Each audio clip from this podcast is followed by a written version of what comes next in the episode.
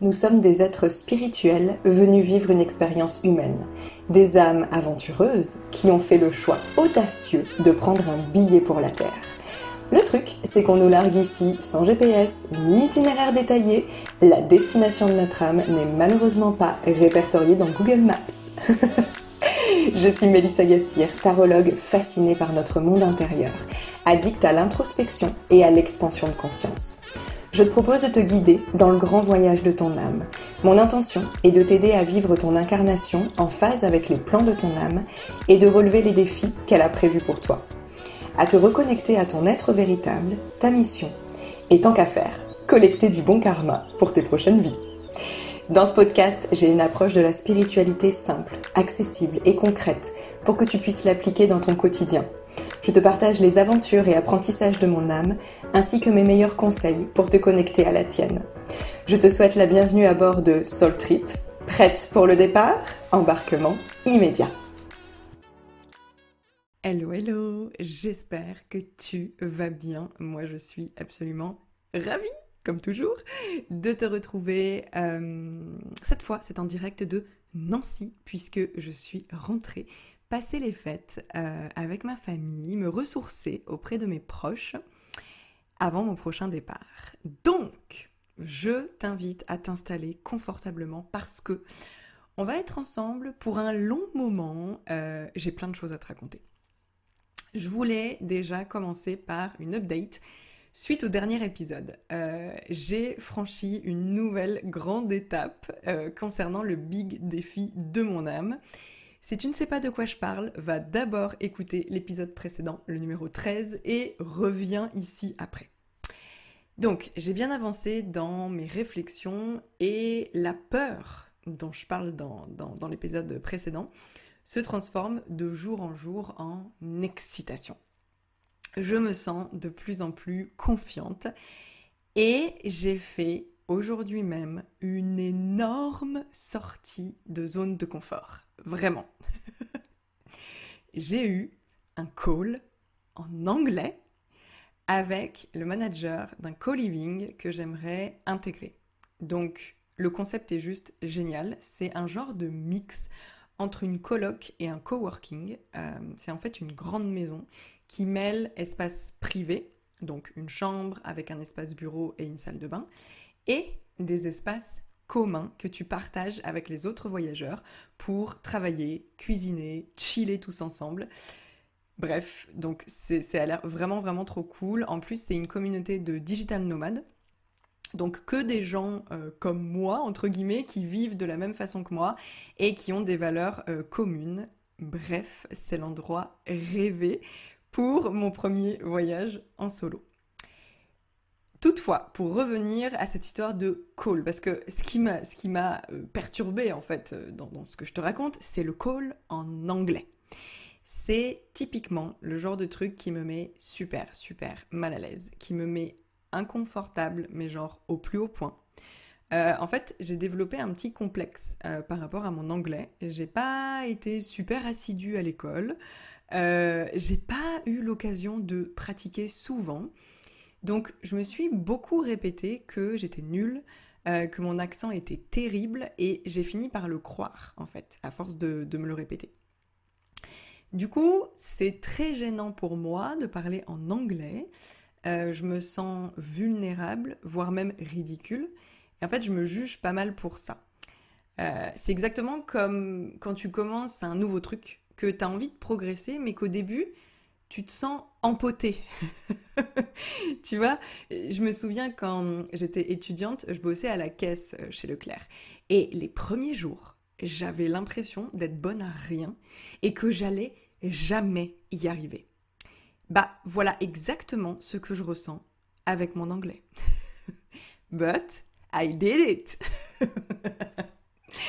je suis fière, vraiment très fière d'avoir relevé le challenge. Euh, j'essaye d'être douce et tolérante avec moi-même, de me dire que j'ai fait de mon mieux, même si par moments j'étais mais super embarrassée parce que j'ai dû oublier des mots ou j'ai mal accordé les verbes, enfin voilà quoi. En tout cas, je suis en admiration totale devant ces gens qui parlent super bien anglais. Je rêve vraiment de pouvoir un jour être aussi à l'aise. et je sais que mon voyage à l'étranger va m'y aider. Donc euh, voilà, ça fait partie en fait, j'ai décidé que ça faisait partie des compétences de la nouvelle Melissa Super Badass. Actuellement, je visualise la future version de moi.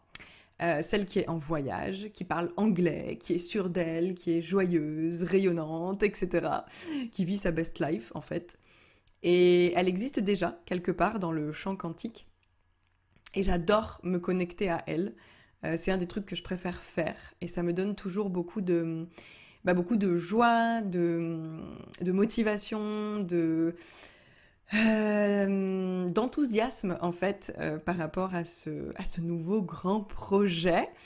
Donc, je n'en dis pas plus pour l'instant. Le call s'est très bien passé. malgré mon niveau d'anglais. Et, euh, et, je garde pour le moment la destination euh, secrète. J'attends euh, que les choses soient tout à fait concrètes pour en parler davantage. Voilà, je voulais aussi vous remercier. Non mais qu'est-ce qui s'est passé? Qu'est-ce qui s'est passé? Vous avez littéralement fait exploser le nombre d'écoutes du dernier épisode presque une centaine d'écoutes en même pas une semaine. Mais ça m'a super étonnée. Je, ne m'attendais pas du tout à un tel engouement. Euh, vous avez été super nombreuses à me dire que ça résonnait beaucoup, que vous vous, retrouviez dans, dans ce que je partageais en fait sur, sur le podcast de manière générale. Euh, j'ai eu pas mal de retours concernant les prises de conscience que vous aviez eues en écoutant certains épisodes. Euh, vous avez souvent pleuré avec moi. Ça vous aide vraiment à vous questionner sur vous et votre vie, à mettre en lumière certaines situations, certains schémas, et je trouve ça dingue en fait. Souvent, j'ai tendance à oublier que ma parole et mes partages ont de l'impact.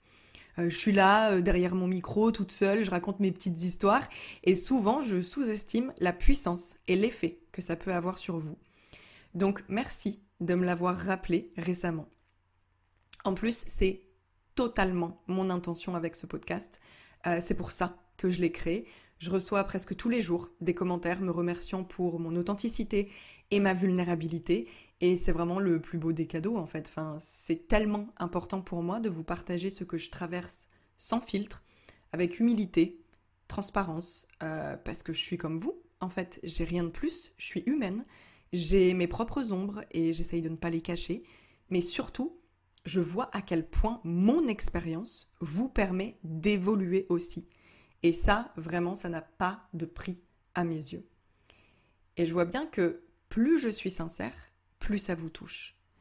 Que c'est quand je suis la plus inconfortable avec mon message que ça vibre le plus en vous. Euh, franchement, le dernier épisode, j'avoue que j'ai pas compris pourquoi vous l'avez autant aimé c'est très cool, hein, euh, j'accueille, mais je n'ai pas compris parce que je me suis sentie, euh, je me sentais pas confiante en fait dans mon message.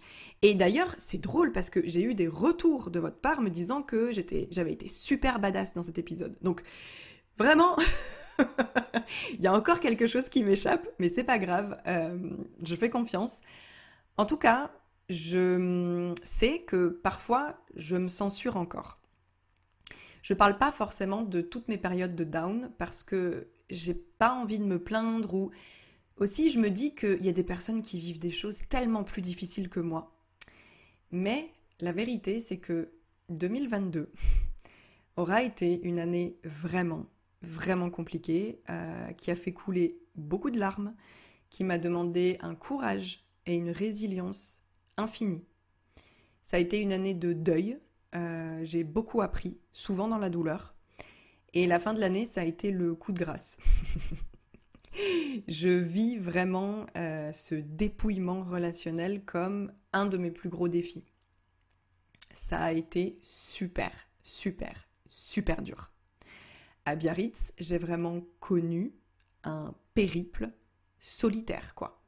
J'ai côtoyé la solitude de très très près. Et c'est fou parce que à chacune de mes destinations, j'ai vécu une période initiatique. En Espagne, c'était le vide dans mon business. À Biarritz, le manque relationnel. Donc à chaque fois, en fait, je me déleste un peu plus. Qu'est-ce que ça va être pour la prochaine destination?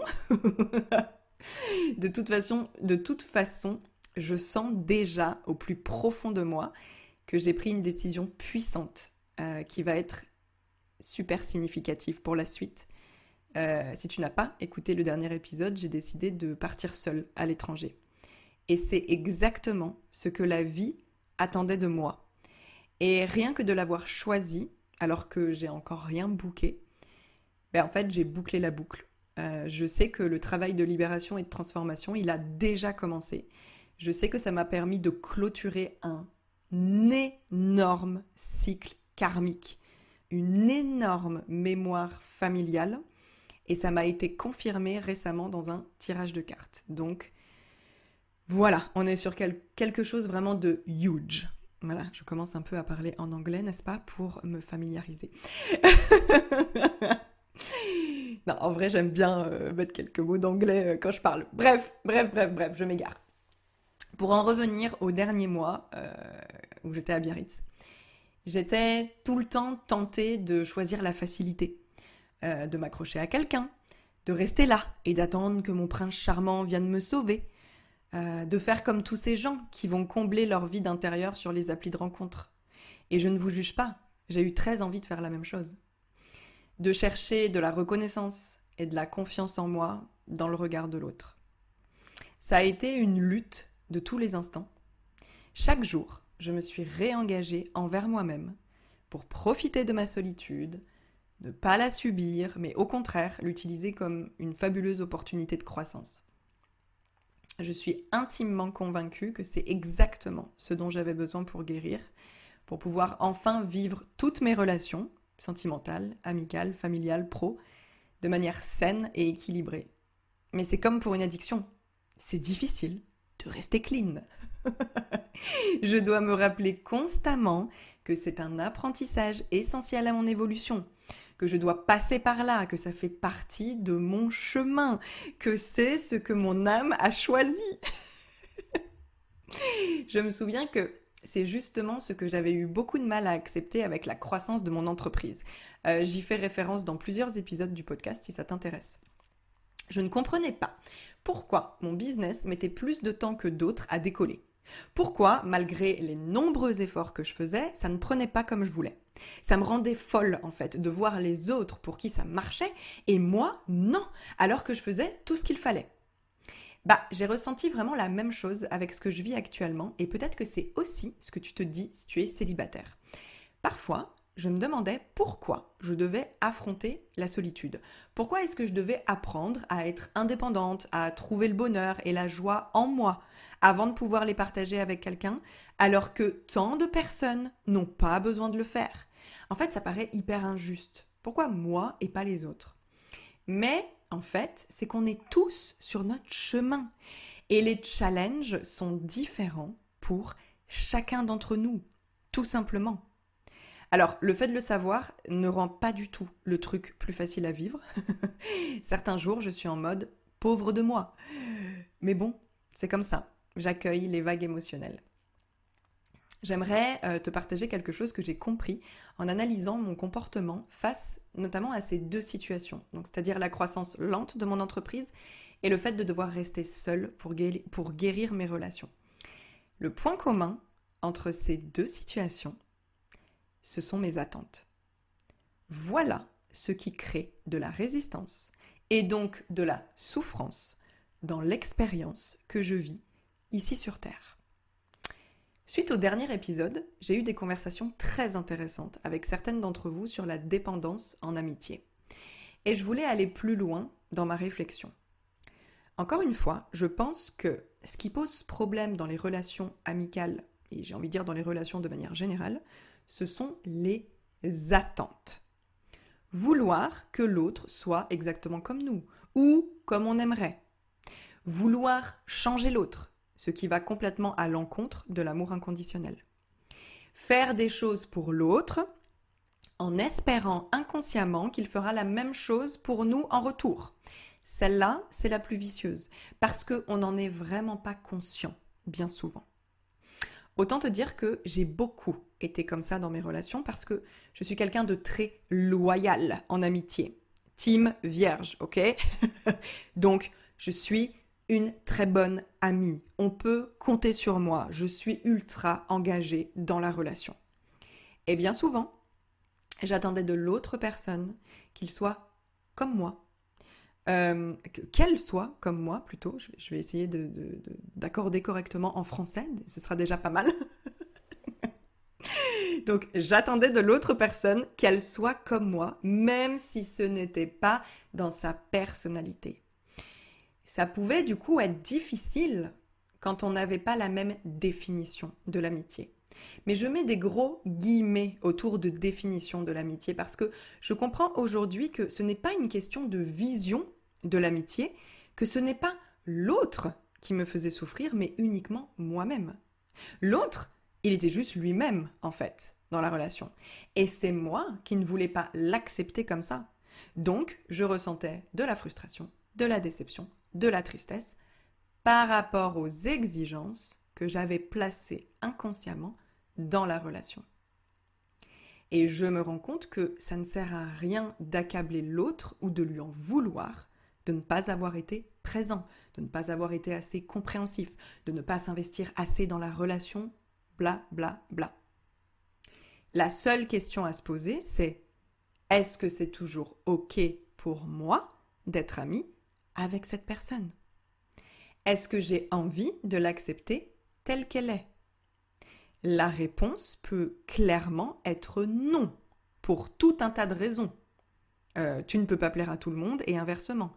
Et d'ailleurs, tu n'as pas du tout à être ami avec tout le monde, ok?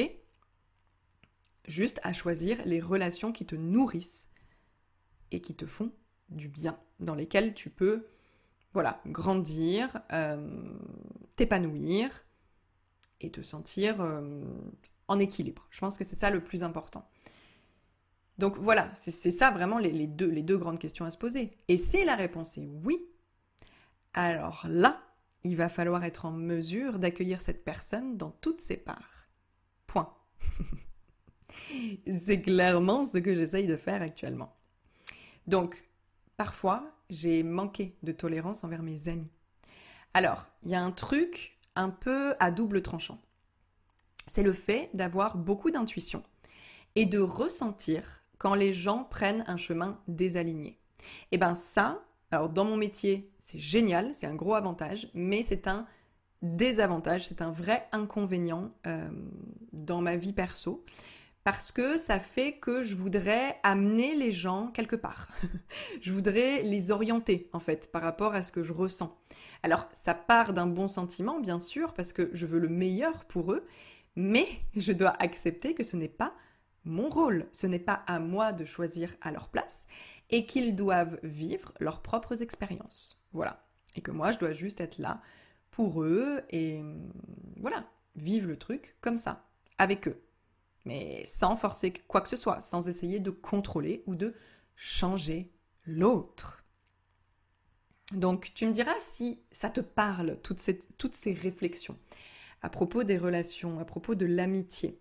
Je pense que c'est vraiment un gros, une grosse problématique qu'on rencontre qu'on rencontre, qu'on est beaucoup en fait à rencontrer. Donc, maintenant que j'ai compris ça, j'essaye vraiment d'être présente pour l'autre sans rien attendre en retour. Pour moi, c'est la clé d'une relation équilibrée. C'est pas facile à faire, mais c'est clairement la clé d'une relation équilibrée. L'idée, c'est que si j'ai envie d'être en relation avec cette personne, si j'ai envie de faire des choses pour cette personne, de lui faire plaisir, d'être là pour elle, etc. Parfait, c'est génial, que je le sois. Mais l'idée n'est pas d'attendre qu'elle fasse la même chose en retour. Donc, je travaille vraiment la légèreté.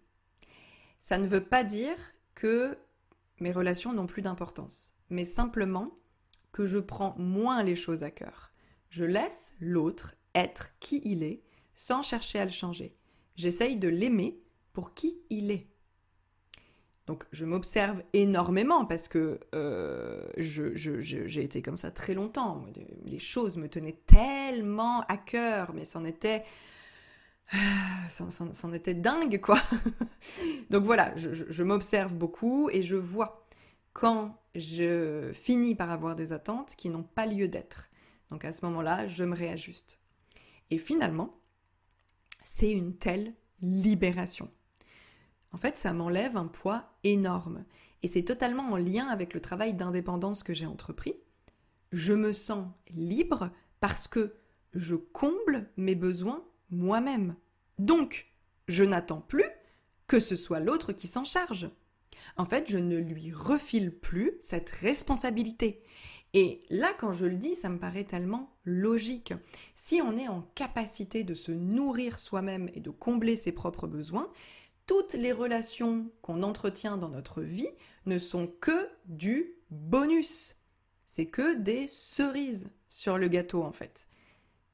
Euh, ouais.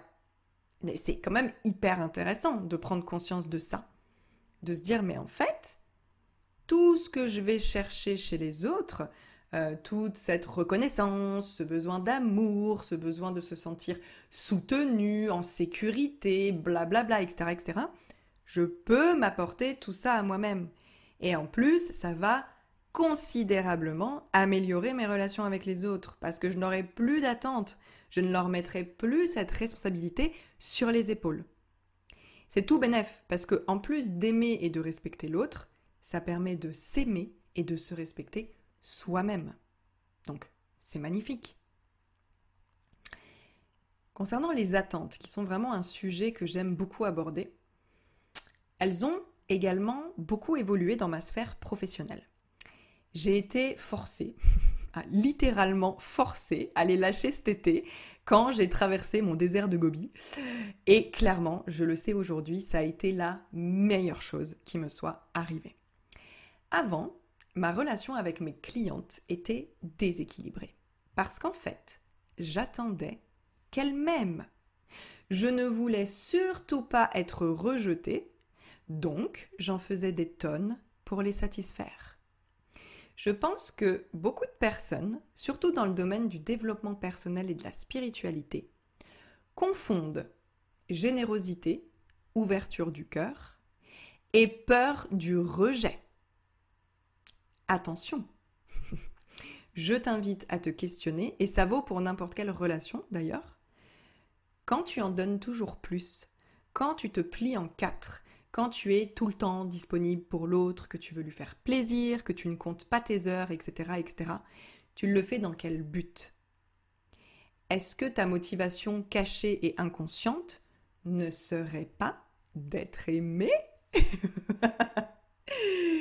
Et aucun jugement de ma part, puisque je l'ai fait tellement longtemps, tellement longtemps, j'ai confondu générosité et peur du rejet. À force de fonctionner de cette manière, j'ai fini par ressentir beaucoup d'amertume. J'ai complètement brûlé mon énergie et j'ai perdu le plaisir de travailler. J'ai perdu le sens en fait de ce que je faisais. Aujourd'hui, je suis dans un donner-recevoir parfaitement équilibré, dans des échanges qui sont tellement justes. Je ne ressens pas le besoin de donner plus pour qu'on continue de m'aimer. En fait, Aujourd'hui, je donne avec le cœur grand ouvert parce que j'en ai envie et que ça me fait plaisir. Ce sont mes seules raisons. Ça a beaucoup changé ma manière de travailler. Il y a eu énormément de modifications euh, dans les derniers mois concernant mon business. J'en parle également dans d'autres épisodes de podcast. Euh, j'ai atteint, je pense, vraiment un business model qui respecte parfaitement mes besoins, mon énergie et mon plaisir qui correspond à 100% à qui je suis. J'ai des services en autonomie où je suis disponible, mais je ne me sens pas obligée d'être omniprésente comme avant. J'ai des standards que j'assume totalement. Je n'accepte pas toutes les demandes de guidance, pour la simple et bonne raison que je veux travailler avec des clientes de cœur, des personnes conscientes et engagées dans leur évolution. Ce n'est pas du snobisme, c'est simplement une relation professionnelle équilibrée qui nourrit équitablement les deux parties, c'est-à-dire ma cliente et moi-même. Ça me permet aussi d'avoir une qualité de présence et de connexion optimale pour mes clientes. Et les résultats sont là, en fait, ils parlent d'eux-mêmes. Mes guidances sont beaucoup plus puissantes quand l'échange énergétique est juste. Donc, je suis pas là pour sauver le monde, et toi non plus d'ailleurs. Il y a suffisamment de thérapeutes et de coachs pour aider tout le monde. Pour moi, c'est une profonde marque de respect et d'amour envers moi-même. Et c'est pour ça que ça marche. Parce que je suis dans le respect de qui je suis, de mes valeurs et de ma manière de fonctionner. De, de... Et, ça va dépendre de, bien entendu, ça va dépendre de chacun, en fait, évidemment.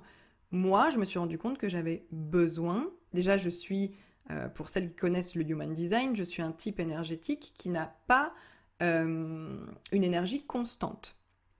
Donc j'ai besoin en fait de beaucoup de moments euh, seuls où je peux me ressourcer, où je peux me régénérer en fait. Donc je respecte complètement ce fonctionnement chez moi. Et en continuant comme ça, j'ai une super durée de vie. Genre comme une pile Duracell. Parce que mes fondations sont solides et mon mode de fonctionnement est sain. C'est quand on lâche les attentes que les choses arrivent à nous. Tu n'as pas envie d'entendre cette phrase, mais je vais te la répéter. C'est quand on lâche ces putains d'attentes que les choses arrivent à nous. L'exemple de mon business cet été plus rien ne fonctionnait. Donc, qu'est-ce que j'ai fait? J'ai lâché toutes mes attentes, tous mes objectifs. J'ai tout viré. Résultat des courses Mon entreprise ne s'est jamais aussi bien portée qu'aujourd'hui. Parce qu'en fait, au moment où je n'attendais plus rien, où je n'essayais plus de contrôler les choses, eh ben c'est là que la magie peut opérer. Et c'est exactement pareil pour les personnes qui, euh, qui attendent l'amour, par exemple. Je suis sûre que vous avez déjà entendu une personne dire J'ai rencontré euh, la personne avec qui je suis à un moment où je ne m'y attendais pas du tout. oui, c'est complètement logique parce qu'on n'est plus dans le contrôle à ce moment-là. Et donc c'est là que ça nous tombe sur le coin du nez. L'idée, c'est d'être prêt à accueillir l'inattendu. C'est vraiment faire de la place pour la magie. L'inattendu, c'est faire de la place pour la magie. Et c'est le principe de la manifestation. Quand on veut manifester quelque chose dans notre vie, on se met en collaboration avec la vie. On va co-créer avec l'aide de l'univers. Mais on n'est pas seul maître à bord. Et on peut recevoir ce qu'on a demandé sous une forme totalement différente de ce qu'on imagine.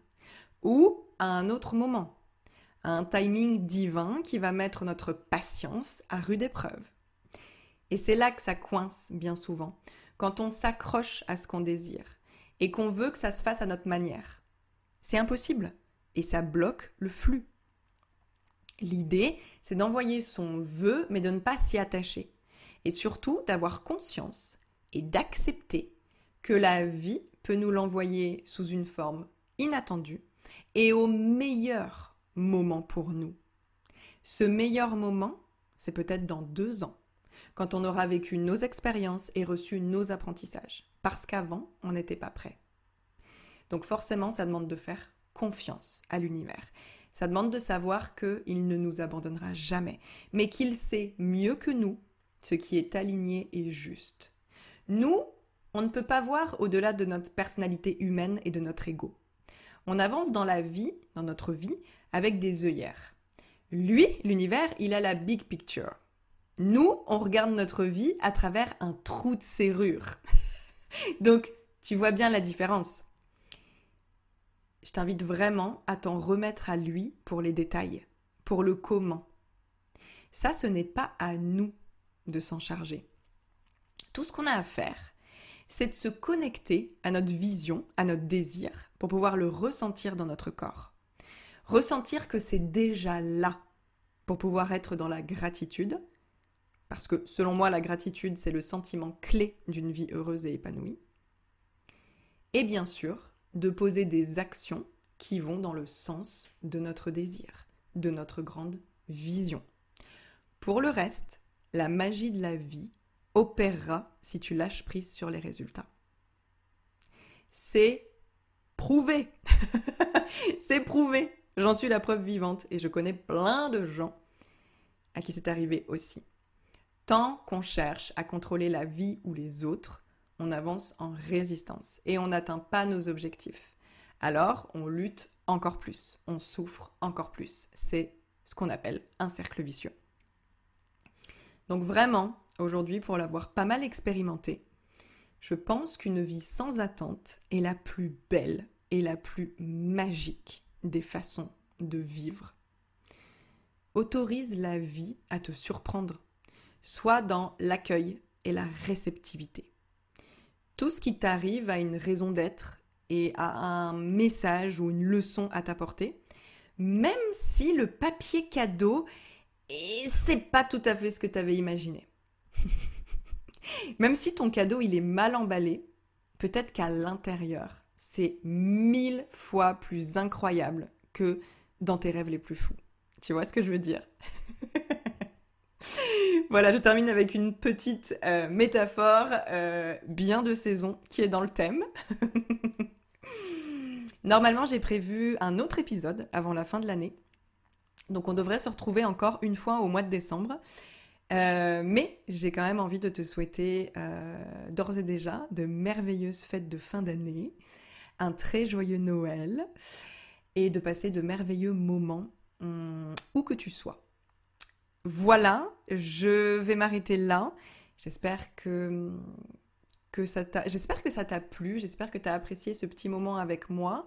J'espère qu'il y a eu des qu'il y a eu des petites pépites, des petites réflexions, des choses qui t'ont euh, euh, qui t'ont impacté, qui t'ont fait réfléchir, etc., etc. Si c'est le cas, n'hésite pas à me le dire. Euh, n'hésite pas non plus à mettre 5 étoiles sur la plateforme de podcast sur laquelle tu m'écoutes. Parce que c'est vraiment, vraiment la meilleure façon de m'aider en fait et de faire connaître le podcast. Donc voilà, si tu veux faire ça pour moi, reconnaissance éternelle. bon, je t'embrasse, je te souhaite de bien prendre soin de toi et je te retrouve très bientôt dans un prochain épisode. Je te remercie pour ton écoute et j'espère que tu as apprécié le voyage. Si c'est le cas, je t'invite à laisser 5 étoiles sur Apple Podcast, Spotify ou n'importe quelle plateforme qui te permette de le faire.